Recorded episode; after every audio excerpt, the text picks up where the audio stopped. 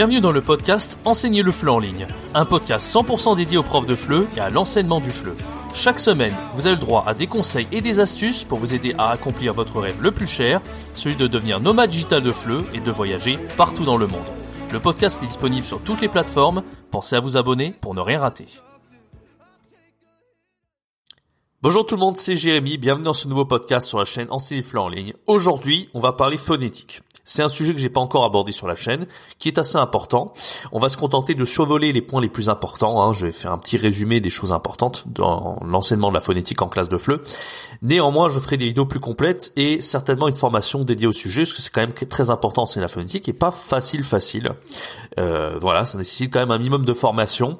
C'est pas quelque chose d'inné, c'est pas quelque chose qu'on peut enseigner euh, quand on est juste natif de la langue française. Donc on va essayer de voir un petit peu quelles sont les petites techniques, méthodes, astuces pour enseigner la phonétique. Voilà, donc restez bien jusqu'à la fin de la vidéo pour découvrir ces petits secrets, ces petites méthodes.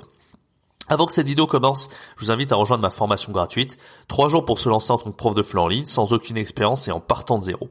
Donc si aujourd'hui vous êtes un prof de FLE euh, présentiel, ou bien un prof de FLE euh, n'ayant pas d'expérience, mais qui souhaitait, euh, eh ben, et que vous souhaitiez pardon euh, vous lancer dans l'aventure d'enseigner le FLE en ligne en 100% indépendant, ben, je vous accompagne à travers ce programme gratuit sur trois jours avec conseils, astuces et méthodes et un plan d'action.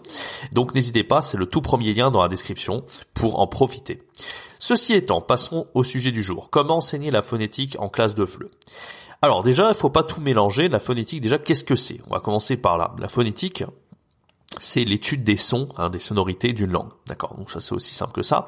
Donc faut pas trop confondre euh, n'importe quoi. Hein. C'est-à-dire que euh, faut pas confondre déjà entre l'accent et la prononciation. Nous quand on enseigne la phonétique, on s'intéresse davantage à la prononciation des sonorités qu'on peut aussi appeler les phonèmes. Donc les phonèmes c'est les unités sonores linguistiques. Hein, euh, par exemple les nasales euh, mélangées en fait si on prend une consonne et une nasale si je dis par exemple mon c'est m plus on c'est ce qu'on appelle un phonème, d'accord? Euh, Si je dis pas de bêtises, bien sûr, corrigez-moi dans, les commentaires si je dis n'importe quoi. Donc déjà, la prononciation, c'est ce qui va nous intéresser. Nous, on va moins s'intéresser à l'accent. Je sais que l'accent, c'est quelque chose qui peut être stylé, hein, un élève qui a un bon accent. Néanmoins, déjà, avoir un très bon accent en français, c'est très difficile. Dans toute langue, déjà, c'est difficile. Et moi, j'ai jamais exigé, j'ai jamais exigé de mes apprenants qu'ils aient un accent parfait euh, en français. Tout simplement parce que c'est extrêmement difficile. Regardons, nous en tant que Français, on a un accent très fort en plus, donc on a énormément de mal quand on apprend une langue à déjà avoir un super accent, euh, ne serait-ce qu'en anglais. Donc on va pas exiger de nos apprenants qu'ils aient un parfait accent en français. Surtout que c'est pas l'accent, c'est pas le plus important parce que ce qui compte c'est la compréhension, c'est qu'on puisse comprendre nos apprenants. À partir du moment où on comprend pas, ça gêne la compréhension, c'est là que ça pose problème. Mais l'accent c'est pas quelque chose qui va gêner la compréhension, pas du tout en fait. Au contraire, on arrivera à comprendre et ça sera plutôt mignon, ça sera plutôt marrant en fait. Parce que si on n'utilise pas la bonne, ce qu'on appelle la, prosodie, c'est-à-dire euh, si on va lever ou, baisser la voix, nous on a plutôt un ton un peu euh, un peu flat, on dirait en anglais, donc c'est un ton qui est assez euh, euh, monotone. En français, on est beaucoup plus monotone quand on parle français que quand on parle anglais, par exemple. En anglais, on va beaucoup plus monter et descendre la voix qu'en français, peu importe. Mais euh, si un, un apprenant, il, est plutôt anglophone, il va monter plus la voix euh, en parlant français.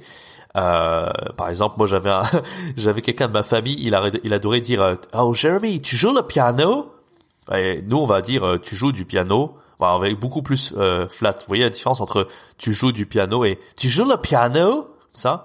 Voilà, donc ça c'est un exemple parmi un autre, mais je veux dire, voilà, on a tendance plutôt en anglais à monter la voix, etc. Mais vous voyez que quand il me dit tu joues le piano, bon c'est une question en plus, donc c'est pas un, problème de, de monter la voix, mais nous, vous voyez, même quand on pose une question, on va pas autant monter la voix. Mais peu importe. Donc ce que je voulais dire par rapport à ça, c'est que l'accent c'est pas le plus important.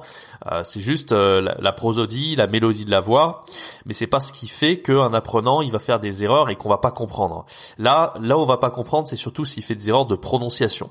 Et c'est là que l'enseignement de la phonétique il intervient. D'accord? Donc moi, alors moi, c'est les petites astuces maison. Je commence par ça avant de parler un peu plus de la théorie. Comment faire, par exemple, prenons un exemple tout bête. Hein. Un apprenant, il a, un, enfin, une, un des, une des, un des consonnes, pardon, une des con, ah, je vais y arriver, un, une consonne, c'est bon, je vais y arriver, c'est bon, j'ai réussi. Alors, une consonne qui est difficile à, à prononcer en français, c'est le R. comme un tigre un peu. Ça c'est très compliqué à prononcer pour un apprenant, d'accord? Parce que c'est vraiment un son qui est typique au français et euh, c'est pas du tout quelque chose qui existe en anglais ou même euh, en allemand un peu plus. Crois que les Allemands ont un peu moins de mal, mais voilà, en plus c'est quelque chose de relatif, c'est-à-dire que les apprenants, en fonction de leur nationalité, hein, si ça existe dans leur langue maternelle, ils auront beaucoup moins de mal à le dire que euh, ben, les apprenants où ça n'existe pas. Donc un allemand, on va dire le qui existe très bien pour les Suisses allemands, pour les Allemands, parce que eux c'est plutôt le, le CH en réalité que le R. Bon, enfin bref, ils ont ce son de avec la gorge en fait, comme nous on fait, alors que les anglophones ils n'ont pas ce son. Donc évidemment, si un apprenant, lui, il l'a dans sa langue maternelle, ce sera beaucoup plus facile pour lui. Mais moi je pense par exemple aux asiatiques ou les japonais, eux ils n'ont pas le R, ça n'existe pas dans leur langue. Vous n'arriverez pas, ça va être presque impossible de faire prononcer un R à un japonais c'est tellement tellement tellement euh, difficile parce que ça n'existe pas dans sa langue. Donc euh, essayer de prononcer un, de faire prononcer un R en japonais, euh, bonne chance quoi. Donc c'est pas grave parce que de toute façon en japonais le R c'est comme un L en fait.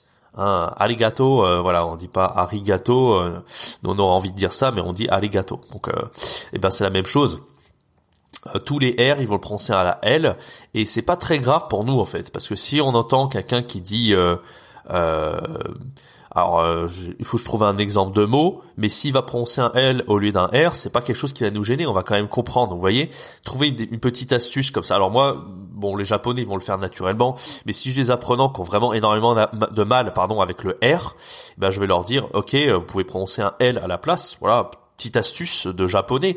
Mais vous voyez, il faut trouver quand même des petites euh, compensations, on va dire. Parce que l'idée, comme je vous le dis, c'est pas qu'ils aient euh, une prononciation ou même un accent parfait, l'idée c'est qu'on puisse comprendre. Voilà, donc ça c'est une petite astuce euh, un petit peu euh, maison, mais bien évidemment ça suffit pas.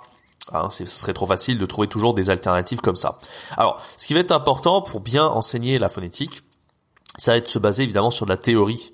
Euh, la théorie qui est commune à tous, parce que si vous voulez expliquer des choses qui sont très spécifiques au français, comme par exemple les voyelles, les voyelles nasales, les voyelles nasales existent dans d'autres langues, euh, mais par exemple en anglais on n'en a pas vraiment des, voyelles nasales, il n'y en a pas. Il n'y a pas de en, de, de on et de un en anglais. Donc, si vous voulez expliquer un peu comment prononcer ça et dire que c'est avec le nez, euh, euh, eh bien, il va falloir quand même apprendre ce qu'on appelle l'API, l'alphabet phonétique international propre au français. Voilà. Donc en français, euh, il y en a pas tellement. Enfin, on peut les apprendre assez facilement. Il y a 20 consonnes, si je dis pas de bêtises, 11 voyelles, 3 semi-voyelles, 3 euh, voyelles nasales et au total, donc ça fait 37. Euh, ça fait 37 sons, d'accord? Donc ça peut s'apprendre sans trop de problèmes. C'est vraiment pas très difficile. Les sons, on les connaît déjà, c'est dans le maternel, mais il faut juste apprendre l'écriture de ces sons-là pour pouvoir ensuite les retranscrire à notre apprenant si euh, notre apprenant il a un problème. Alors je vous donne un exemple tout bête. Par exemple, il y a souvent des prononciations avec des WE en français, et nous on a tendance à les écrire OUI ou avec un OU en fait, et ça, ça parle pas trop aux apprenants en général. Hein, même, même quand on dit oui et non, qu'on écrive ça OUI, euh, bon, c'est le nom, vu que c'est un oui, et que c'est un des mots les plus importants du français, euh, ça pose pas de problème à l'apprenant en fait pour prononcer ça, mais il y a beaucoup de mots en fait où on va, on va dire des WE comme ça. Euh, par exemple, euh, ah, est-ce que je peux trouver un exemple là en contexte? Je sais pas si je peux en trouver, mais enfin, le son phonétique en fait du W c'est le W dans tous les cas. Donc si vous retranscrivez ça par un W plus la voyelle qui suit, ou même WA, WA en fait. Nous on aurait tendance à retranscrire ça comme un OU, mais ça marche pas en fait. Si vous écrivez OUA pour un apprenant, il va pas comprendre. Par contre, si vous le retranscrivez avec un WA, là tout de suite il va dire ah d'accord. Ah oui voilà, un bon exemple c'est par exemple quand vous dites quoi euh, ça va, ça va, euh, enfin quoi? Quand t'as pas compris, tu dis, euh, quand vous avez pas compris, vous dites quoi? Q U O I. Et eh ben le wa O I, c'est très bizarre pour un apprenant. Il dit mais pourquoi le O I on dit wa comme ça? Enfin, il comprend pas en fait. Alors que si vous si vous lui expliquez que la phonétique, la retranscription de ça de O I c'est W A et qu'on va écrire ça K euh, WA, et ben tout de suite il va beaucoup plus comprendre. Donc voilà, apprendre l'alphabet phonétique international, ça peut être très utile, surtout pour des sons que euh, les nasales, les choses comme ça c'est pas quelque chose qu'on peut expliquer comme ça naturellement si on n'a pas appris l'API. Donc moi, voilà, je vous recommande un petit peu d'apprendre cet alphabet phonétique. J'ai fait une leçon sur la chaîne YouTube il y a pas longtemps euh, où j'enseigne à une taïwanaise niveau intermédiaire et je lui ai un petit peu enseigné les, euh, justement les nasales parce que entre le on et le an, elle a fait quelque chose et j'ai pas compris justement. C'est là que ça posait problème. Alors c'est une apprenante d'un niveau B1, B1+, et à un moment donné, elle a dit le mot le savant et en fait, elle veut dire le savon pour se laver les mains. Mais moi, j'ai compris le savant comme le, savant fou. Et c'est là qu'en fait, souvent, le, entre le en et le on, il y a des erreurs au niveau des apprenants sur les nasales, mais c'est pas simplement cette erreur-là. Hein. Il peut y avoir plein d'autres erreurs. Tout dépend de la nationalité que vous avez en face. Euh, les anglophones, ils vont faire des erreurs entre le u et le ou très souvent. Euh, voilà, c'est quelque chose qui pose vraiment beaucoup de problèmes pour les apprenants hein. Euh, tout dépend d'où ils viennent tout simplement. Donc voilà, l'alphabet phonétique international, c'est quelque chose, on part sur une base commune, et peu importe d'où l'apprenant il vient, vous arriverez quand même à avoir euh, une base de référence pour expliquer plus simplement la phonétique à vos apprenants. Ensuite, après, il n'y a pas de secret, bien sûr, pour que l'apprenant il ait une bonne prononciation et qu'il corrige ses erreurs, il va falloir pas simplement qu'il écoute, mais il va falloir qu'il répète. D'accord? Donc il y a plusieurs méthodes pour ça. Dans les manuels de FLE, souvent on vous montre des exercices par exemple des, fois où il va falloir qu'il repère les sons. Donc déjà c'est bien, c'est important qu'il puisse repérer les sons.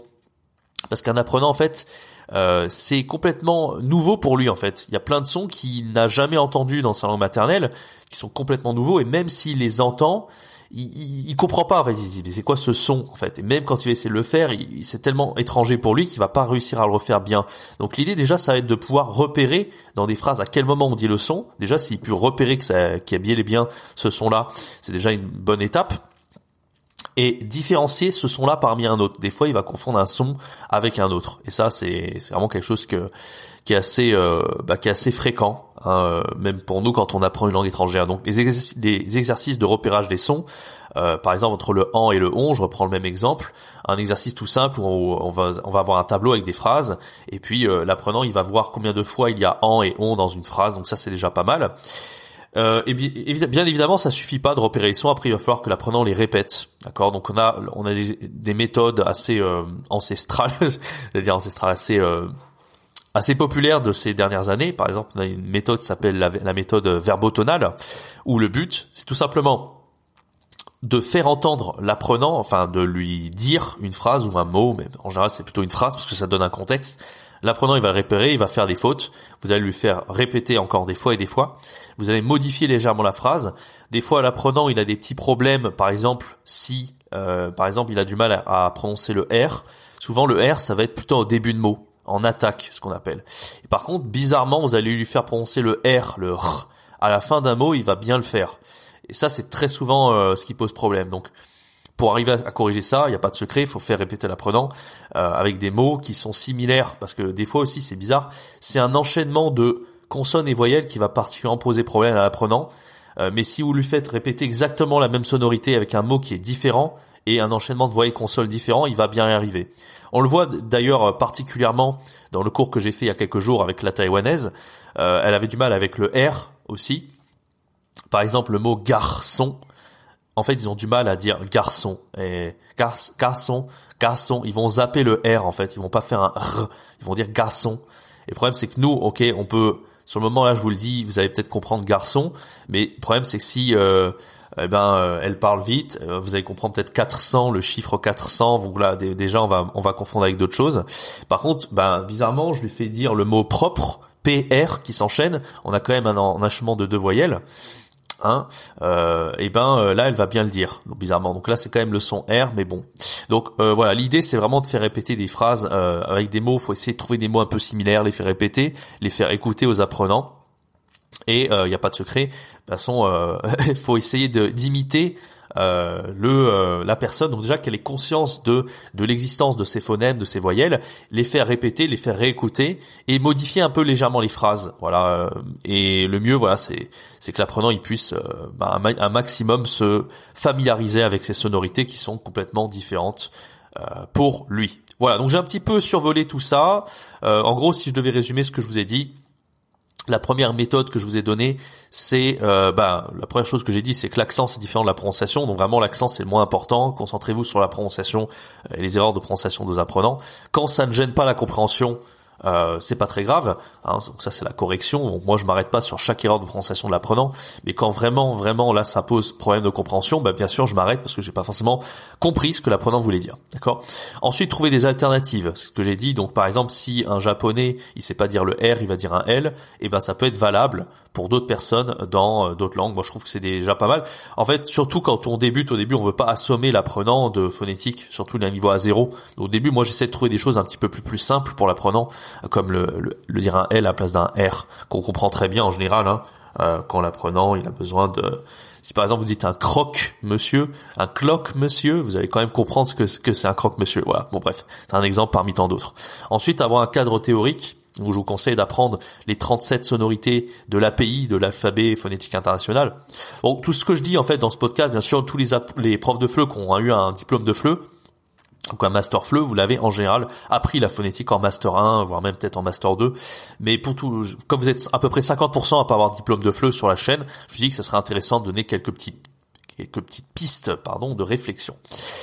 Voilà. Après, euh, donc j'ai parlé de l'API, bien sûr. Pour résumer, donc aussi faire répéter euh, avec la, ce qu'on appelle la méthode verbotonale, donc c'est-à-dire faire répéter les sonorités qui sont complètement étrangères pour l'apprenant. Entendre, répéter, entendre, répéter, modifier un petit peu les sons et trouver des sons similaires à ceux que l'apprenant a du mal à répéter, à répéter avec l'enchaînement des voyelles et des consonnes qui euh, des consonnes et des voyelles plutôt qui posent problème.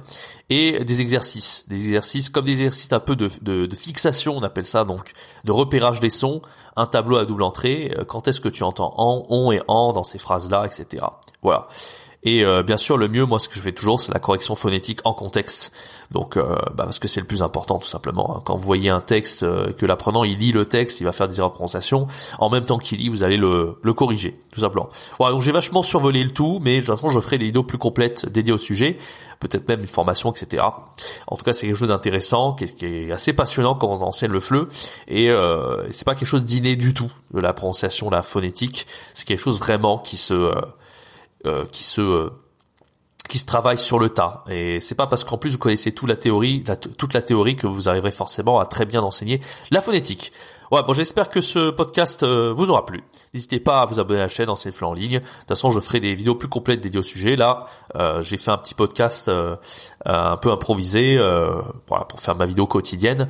Mais de toute façon, voilà, je, je ferai ça plus en détail dans les jours qui viennent. Donc, n'hésitez pas à vous abonner à la chaîne, à activer la cloche pour ne pas rater euh, les vidéos qui vont venir à ce sujet et d'autres vidéos bien sûr, euh, une vidéo par jour comme d'hab sur la chaîne. Et, euh, et voilà, donc c'était Jérémy, je vous donne rendez-vous très bientôt pour une prochaine vidéo. C'était Jérémy, bien, bien sûr. Ciao, bye bye.